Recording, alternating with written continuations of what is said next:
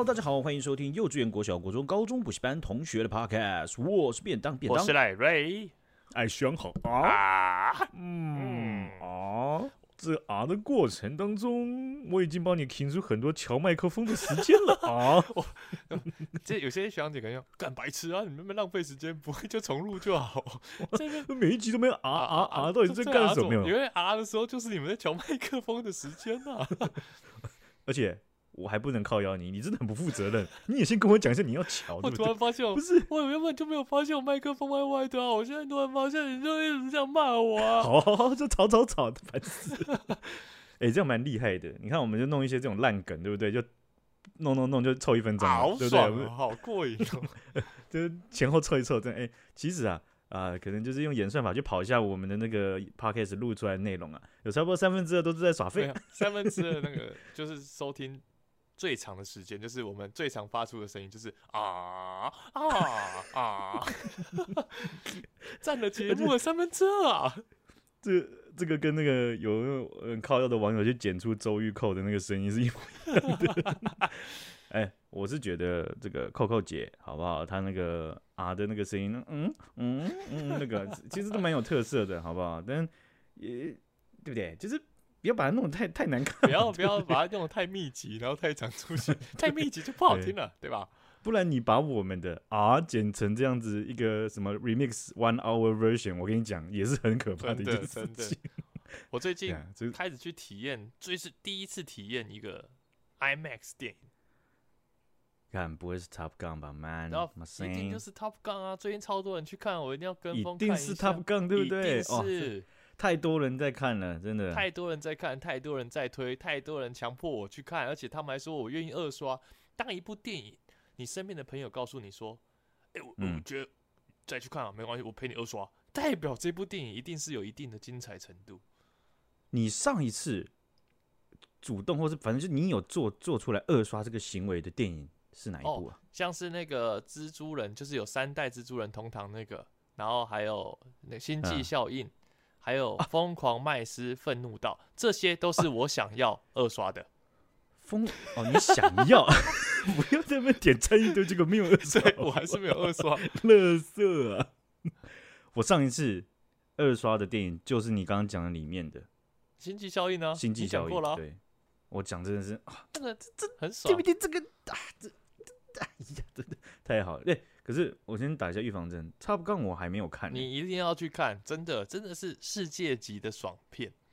那我想是这样子，你既然一开头都准备要分享 Top Gun 了，那我来看一下你会怎么分享。应该说大家应该都看过了啦，所以 其实不用分享了，其实也没有那么像像是分享，不要像是推荐大家跟或者是你们看过的可以听我们聊，然后再重新在脑中回想一次。欸学长不对耶，不对耶！你怎么可以忽略掉我这个没有看的人，把大家都当做有看？你要对我啊，你要对我讲说啊，我没有看过，那你要怎么吸引我去看呢？你不看，关我屁事啊！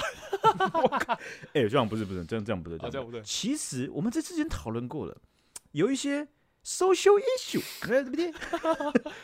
其实。不瞒您说，很多学长姐，我想应该是懂的，全场可能就你不懂，对不对？我我会在那边说，啊、呃，不是啊，那这个我们就先这样子，然后跳下一个。欸、不对，不会呀、啊，我都是我听不懂哎。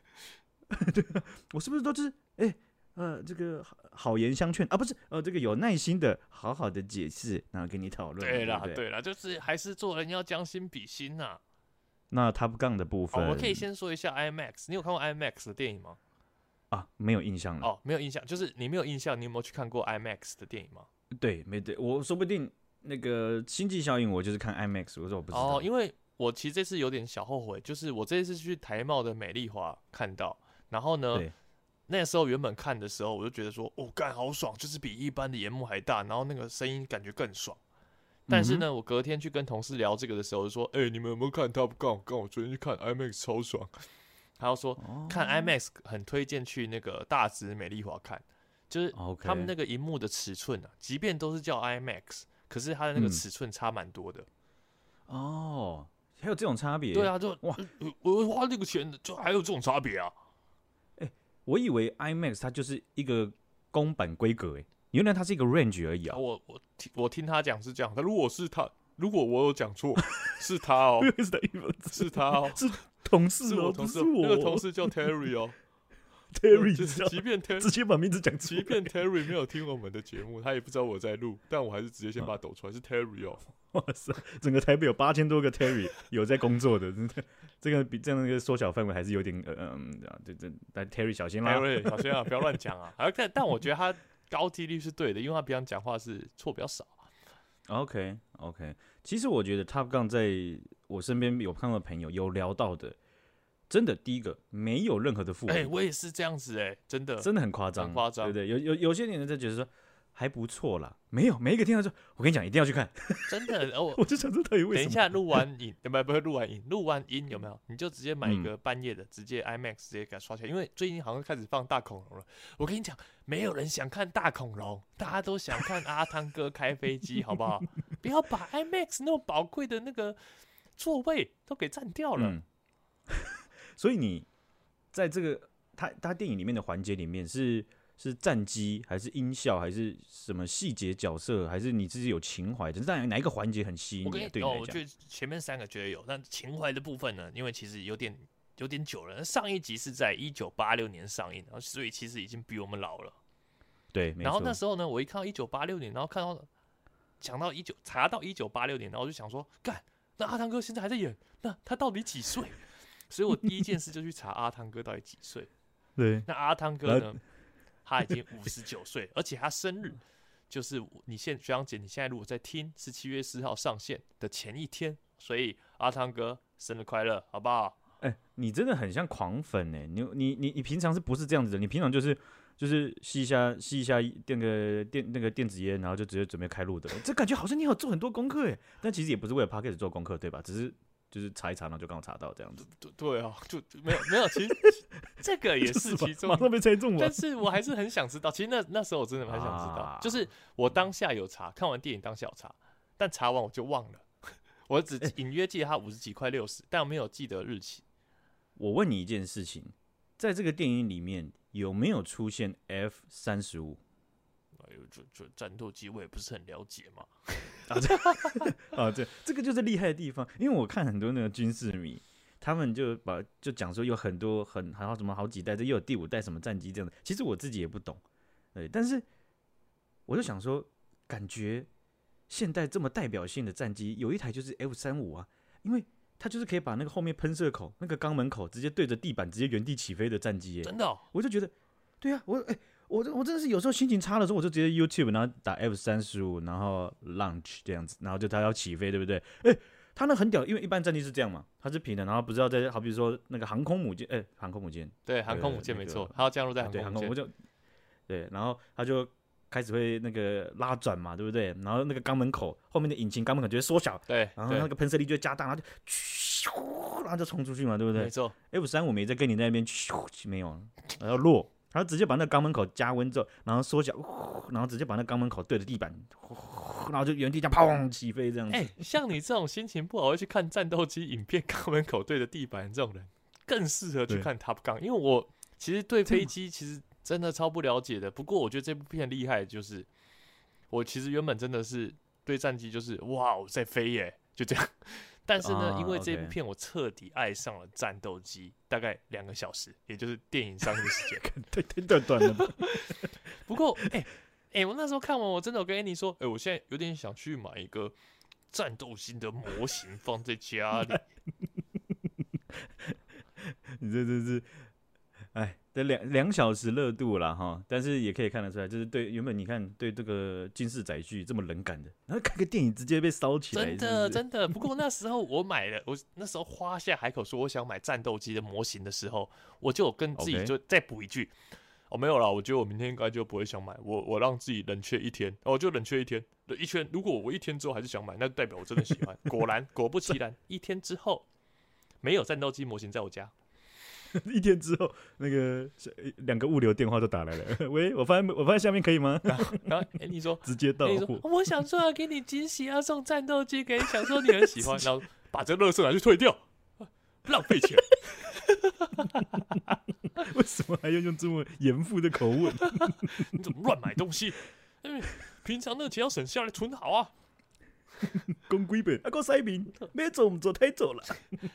对，所以开始乱骂。战斗机是一个其中一个非常吸引人的元素，但我觉得这部片还有一个也很吸引人的元素，就是它是一个有点，因为毕竟阿汤哥也很久了嘛，他五十九岁，所以他不是所有的武斗戏啊、肉肌肉戏啊，都是有一个五十九岁的老人去做，因为这个有点传承，就是他到一个他原本第一集他上受训的学校叫 Top Gun，然后他去里面教书。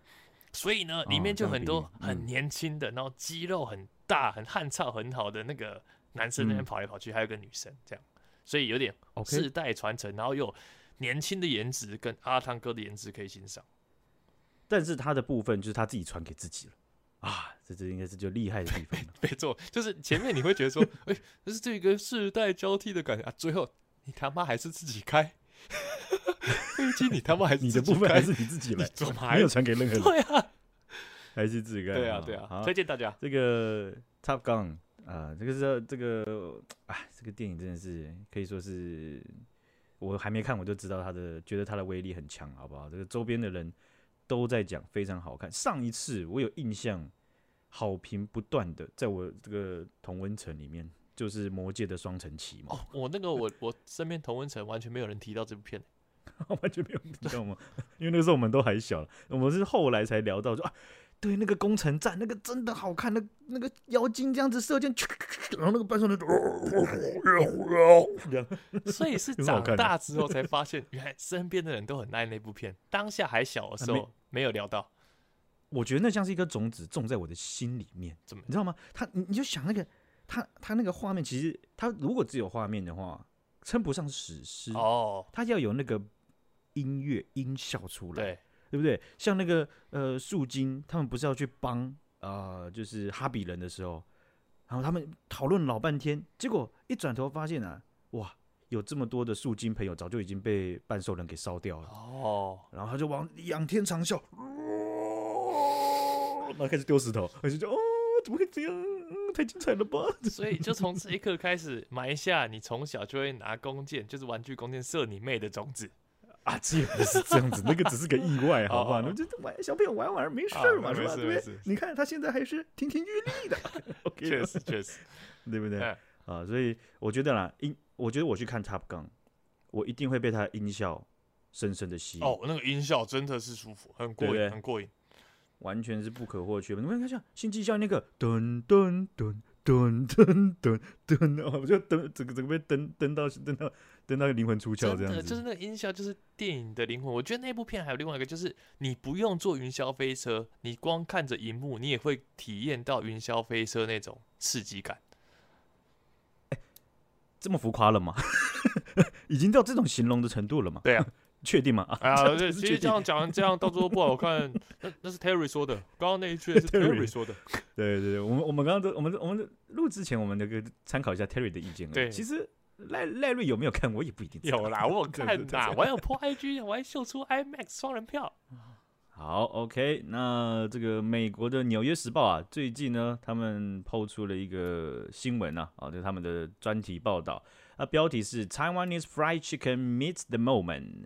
遇见台湾炸鸡的时刻，我在我在我自己在模拟在练念念这一段的时候，我想说，看，我之前有看到那个星期天配音是对的，他就分享了一个影片，嗯嗯、因为啊，他就在 Seven 录了一个那个 Seven 结账后面不是有两个电影显示器吗？然后还播 Seven 的广告，对，对不对？对，然后星期天配音，他就去配音的某一个马来模的广告，OK，然后就说。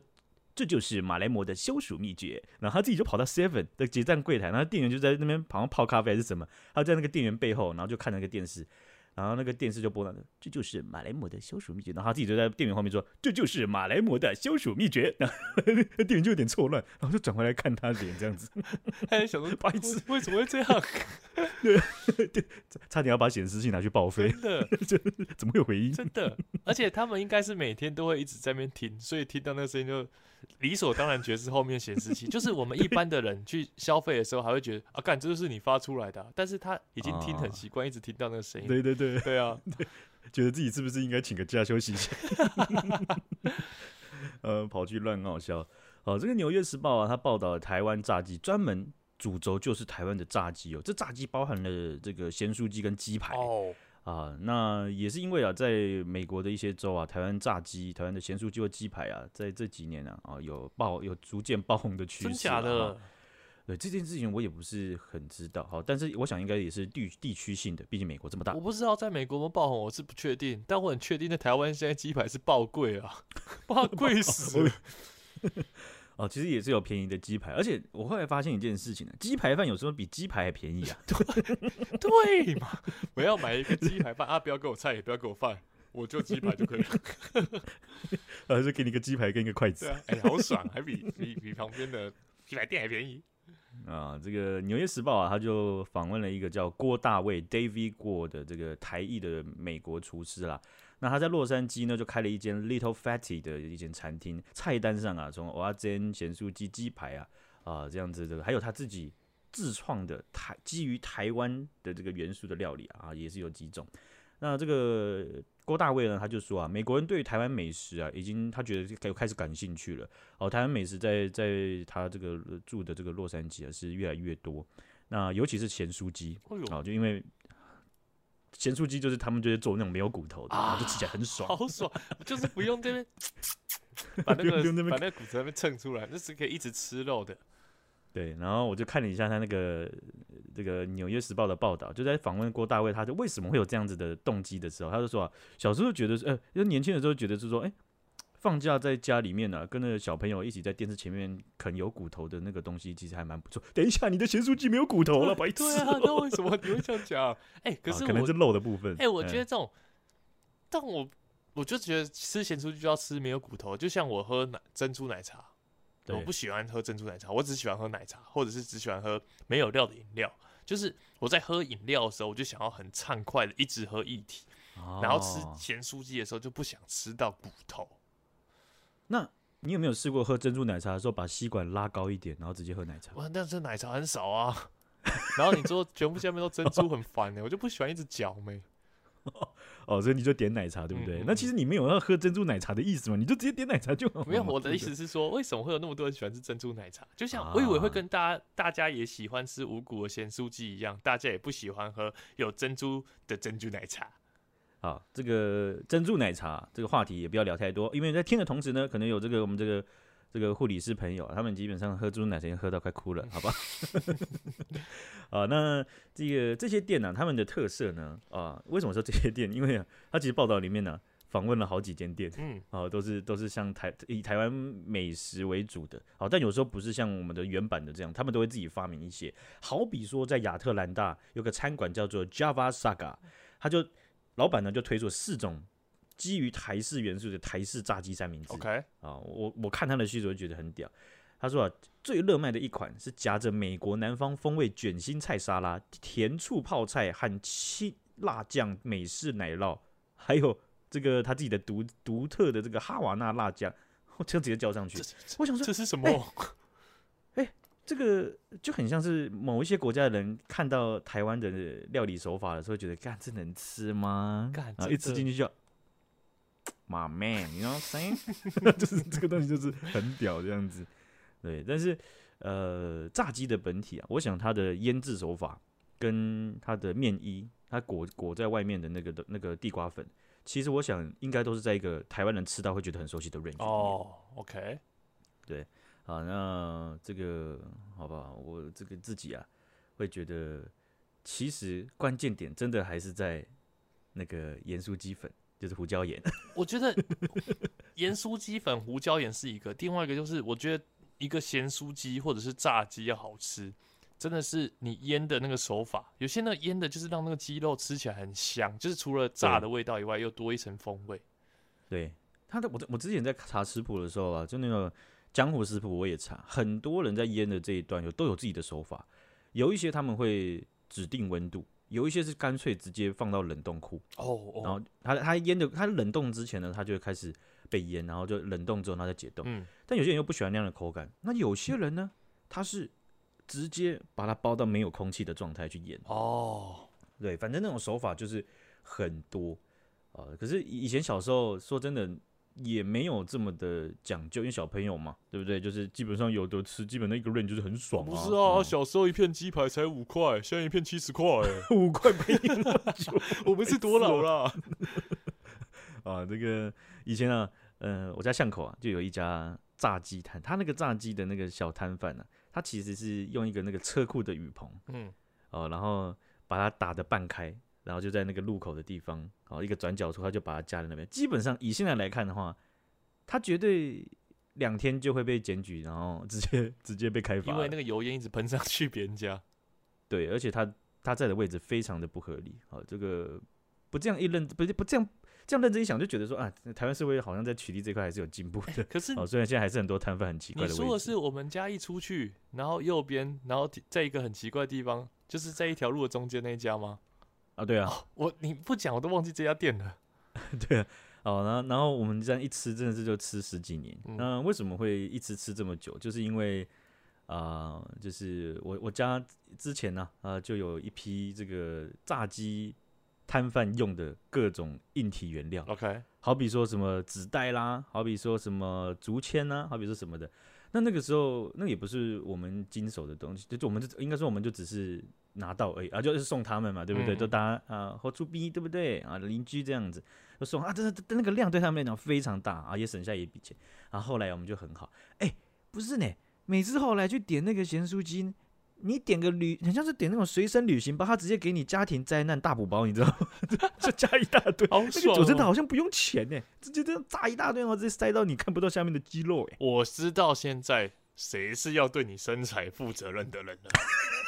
就是那一家店的老板跟老板娘，还有在伦敦的某些孟加拉人。对，那太可恶了，对不对？那个炸鸡，对不对？哎呀，太香了，过分了。好，这个我们上一次啊有讲到说，这个中国针对台湾的石斑鱼啊进行了强轰猛攻的一个呃很奇怪的一个动作了哈。那同一个时间呢，竹夹鱼也被验出来说，哎呀，包装上面怎么有怎么有新冠病毒呢？啊，那也这个暂时进口了，所以啊，这些事情呢，一连串下去啊，我心里就有一个预感，这应该是一个大剧本前面的前置前戏哦啊。但是目前呢，好像还没演到那个大剧本。在六月二十九号的时候，中国特别行政区澳门啊，中国澳门他们就宣称啊，台湾输往澳门的芒果上面呢，检测出了新冠病毒。很抱歉，换芒果了，又轮到芒果，芒果是不是已经？第二次打上场上场打击了，好是凤梨炖完芒果炖，对啊，真的是从水果炖到海鲜，海鲜炖到肉品类这样子啊。卫福部的食药署呢就表示说，全球只有中国会检验食品外包装是否有新冠病毒。如果武汉肺炎疫情传播的途径主要的，它这这或者说或或是这样子的这个破口是非非常有效的话，那这样子的东西，全球各个国家都会发出警讯，而且在国际组织会讨论。但是除了中国之外，没有任何国家这样做，所以我们的食药署就强调，就是说中国应该提出科学根据来讨论这件事情。哦，如果真的有，那我们来讨论嘛。对不对？那还是一样啊。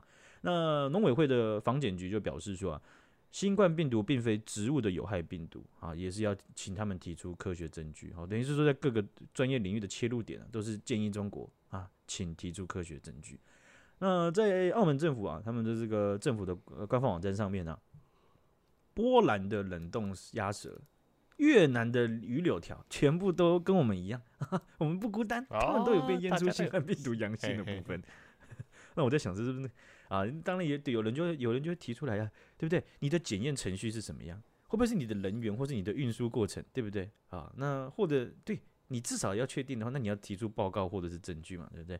啊，那可以说，在各个国家进口到中国的这个，哎呀，出口到中国的这个品相当中，被验出新冠病毒的品相啊，是五花八门，无奇不有啦。啊，那这个我们食药署刚刚讲到啊，这个署长啊，啊，这个吴秀梅，他就讲说，中国呢，我们之前有报道过嘛，白带鱼跟竹夹鱼等等的啊，有被验出来的时候，白带鱼的时候，他们没有通知我们，嗯，哦、嗯啊，就验出来，他们就片面宣布。OK。竹筴鱼验出来的时候啊，他们有通知我们，但是就文字讯息，但是也没有任何的证明或报告。是是啊，基本上我我在猜，可能就是很像是发生什么事情，然后你就传个简讯给我这样子，那我也不知道你是谁这样子。啊，那这一次澳门呢，他在芒果上面验出了这个新冠病毒这个事情，食药署也没有收到任何的通知了。啊，那我们一年呢，嗯，卖到就是输往澳门的这个芒果大概一公吨哦，啊好多哦。以这个以一公吨的量，其实不是到太多。OK，对，一到因为这个我们这个内需市场上，基本上一一比下来，你就觉得，哎呀。啊，这个也不是可有可无啦，对不对？我们当然是希望这个澳门人能够吃到我们的芒果嘛，对不对？对，但是还是要付一下证据。对啊，当当然是希望你们吃到我们很甜很甜的芒果，但是就是，哎，哎，去传一个简讯，我还以为是诈骗讯息耶，很像哎，说嗨，我最近有联络过你，欢迎加我的 line，干烦死了，一堆这种讯息，真的，嗯。一接起来，然后就用那个机器人的声音一直在那边讲是什么啊？盘前精密分析，然后什么请加会员这样子还是？呃，天哪！啊，这个因为啊，呃，他们再不给一下证据或者有进阶的讨论啊，啊，那我这个新闻有时候也不知道要不要选进去啊，一直下水饺啊，已经报很多 很多了。我我看我们之后。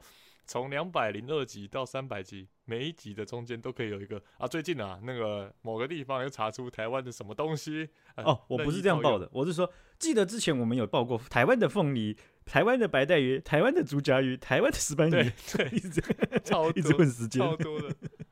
对啊，大剧本要来就赶快来，好不好？不然就附一下证据，我们好好的啊讨论一下，对，不对？对啊。啊好，这个最近呢、啊，在德国的法院啊，这、有一有一有一些过往就有判决过的这个敏感事情啊，敏感事件。这敏感事件呢，主要是在纳粹时期的时候啊，我们都有大概有听过哦。说之前啊，有美国的这个德裔美国人啊，他们在很久之前呢就跑到美国了，诶，结果啊被美国最近遣送回去，然后接受德国法院的判刑。是是啊，就是因为他们啊。有一些人是当时担任这个集中营的警卫，Okay. 或者是某种程度的决策者。对，好，那有一名这个当时前纳粹的警卫叫做舒兹啊，他已经现在已经一百零一岁了啊，那他就被这个裁定了，他协助杀害集中营的囚犯啊，判刑五年的徒刑。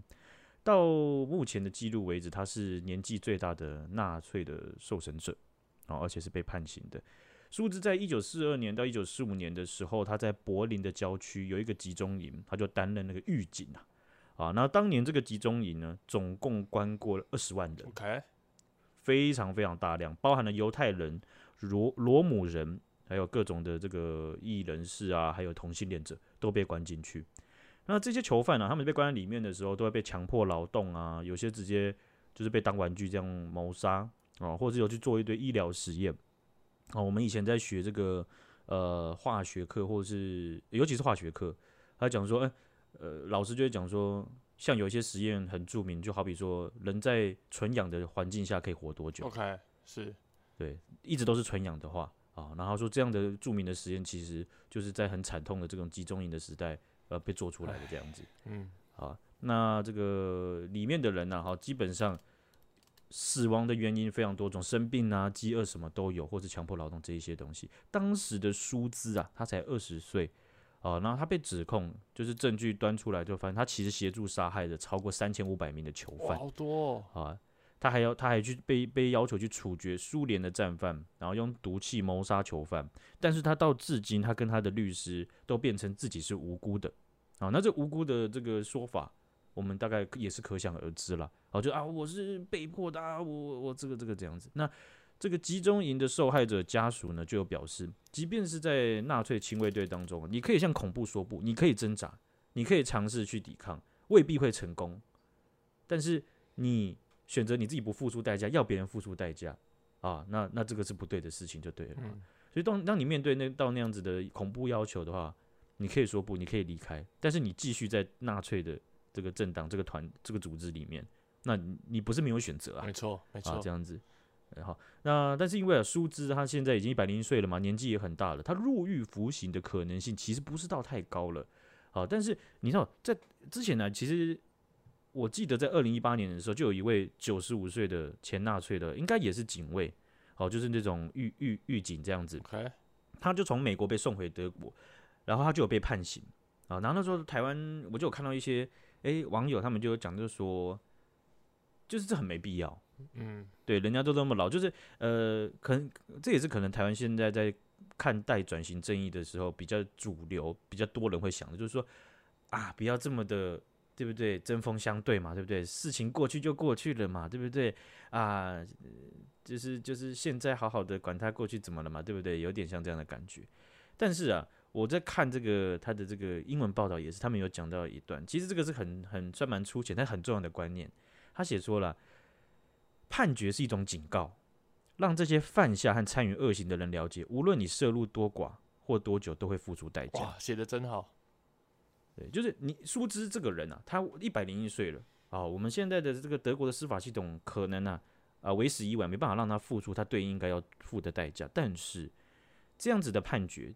一定也会建立在说啊，苏苏兹他其实很有可能没办法服刑，但是能不能服刑是要看医疗团队的鉴定。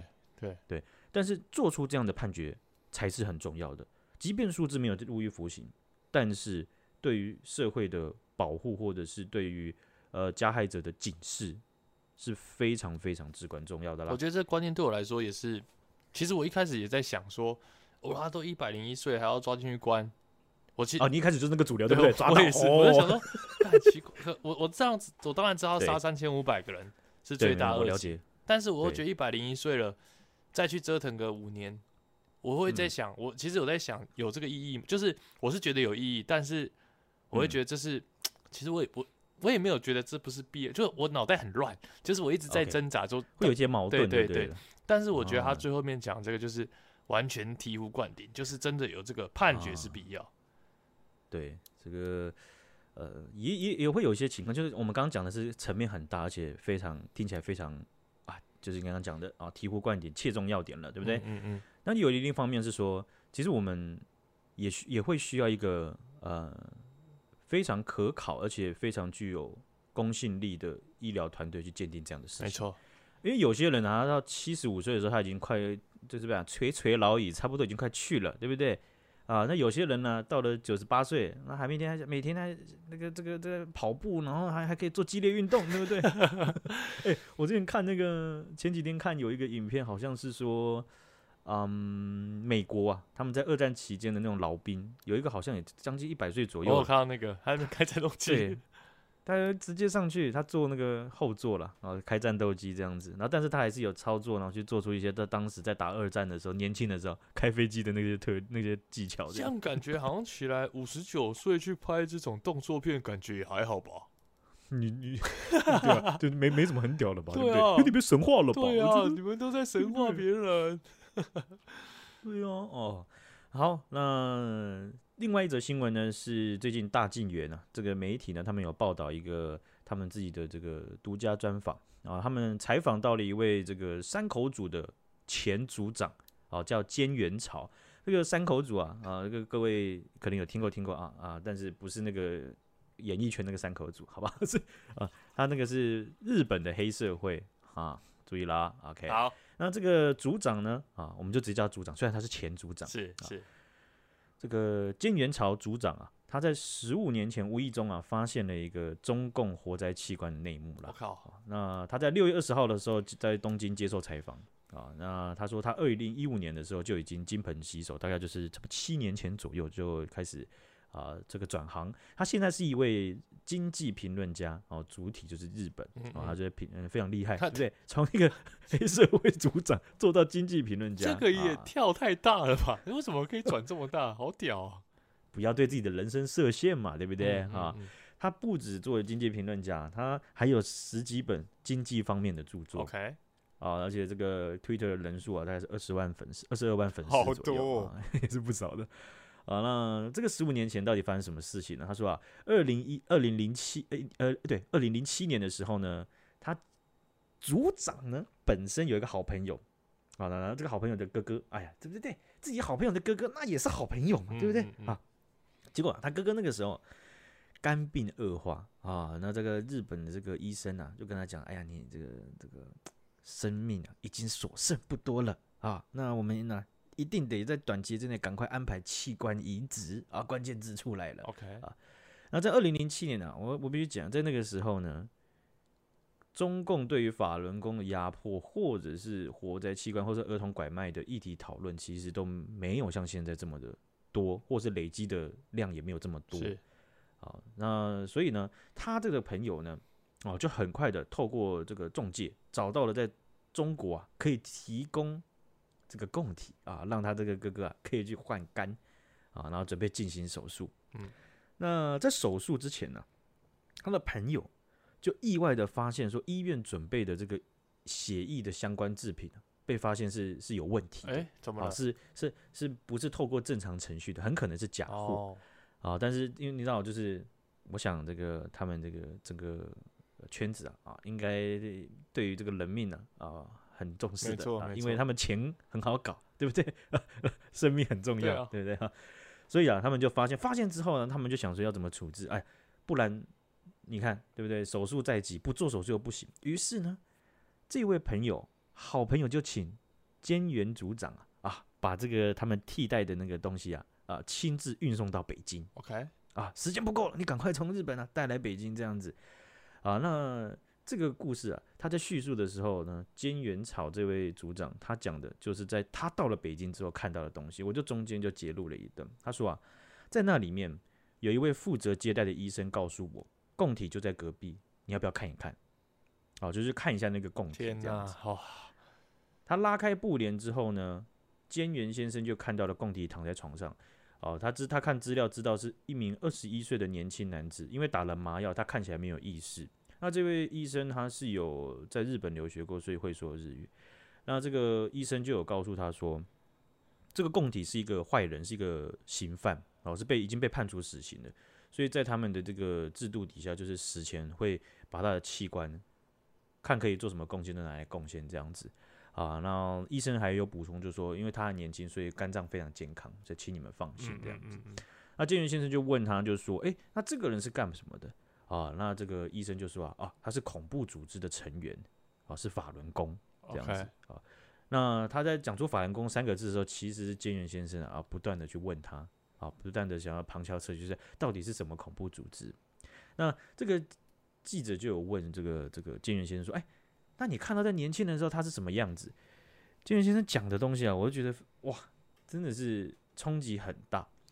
他说啊，那个年轻男子躺在那边，他的手脚都缠着绷带啊，因为医生有讲到说他在前一天，他的双手和双脚的肌腱都刻意的被切断，防止逃跑。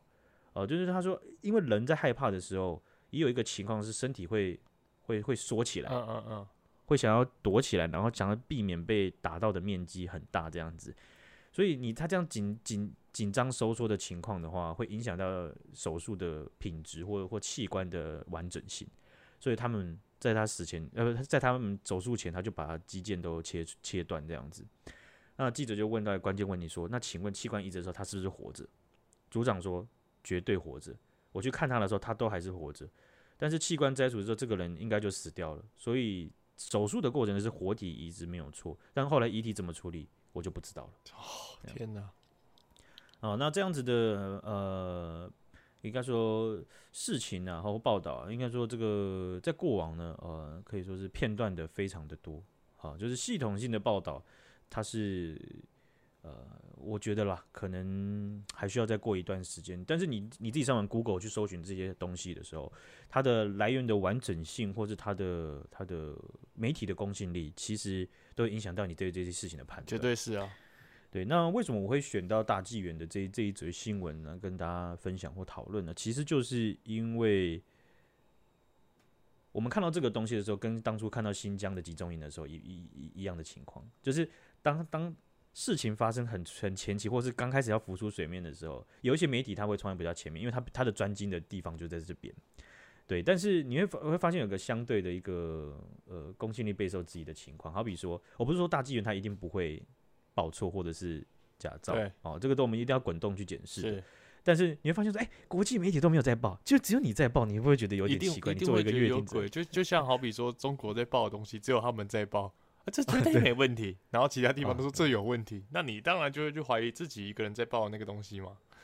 所以像是新唐人或大纪元这一些媒体，他们最当初或者是有一些像希望之声啊，或甚至是诶呃比较国际的，像是 RFA，他们在报新疆的这个故事的时候，其实，在刚开始的时候，我想应该有不少人会觉得啊，午夜啊，不，这个到底是不是在写小说还是怎么样？可是你再从这个时间点往回看的时候，你会发现那些媒体他们冲在非常前面。OK，是对哦，但但我不是讲说，哎、欸，这个这个事情它就一定是如他们所所讲的这样。不过，中共在这个呃活体的器官移植的这个或者器官贩卖啊，这已经有非常多的这个不同的你说证据或者是爆料者也好，哦，甚至有些爆料者是其他国家的。权贵或政界的人士，甚至可以从其他国家在中国的大使馆就可以接洽到这样子的生意了。对哦，所以这个是非常的新的。好，那我们今天就分享到这边啦，谢谢学长，谢谢便当，啊、谢谢学长姐，谢谢大家。好，OK，我刚才听完那个，直接跟你那个默契直接归零，听完超沉重，谢谢大家，沉，OK，好，大家拜拜。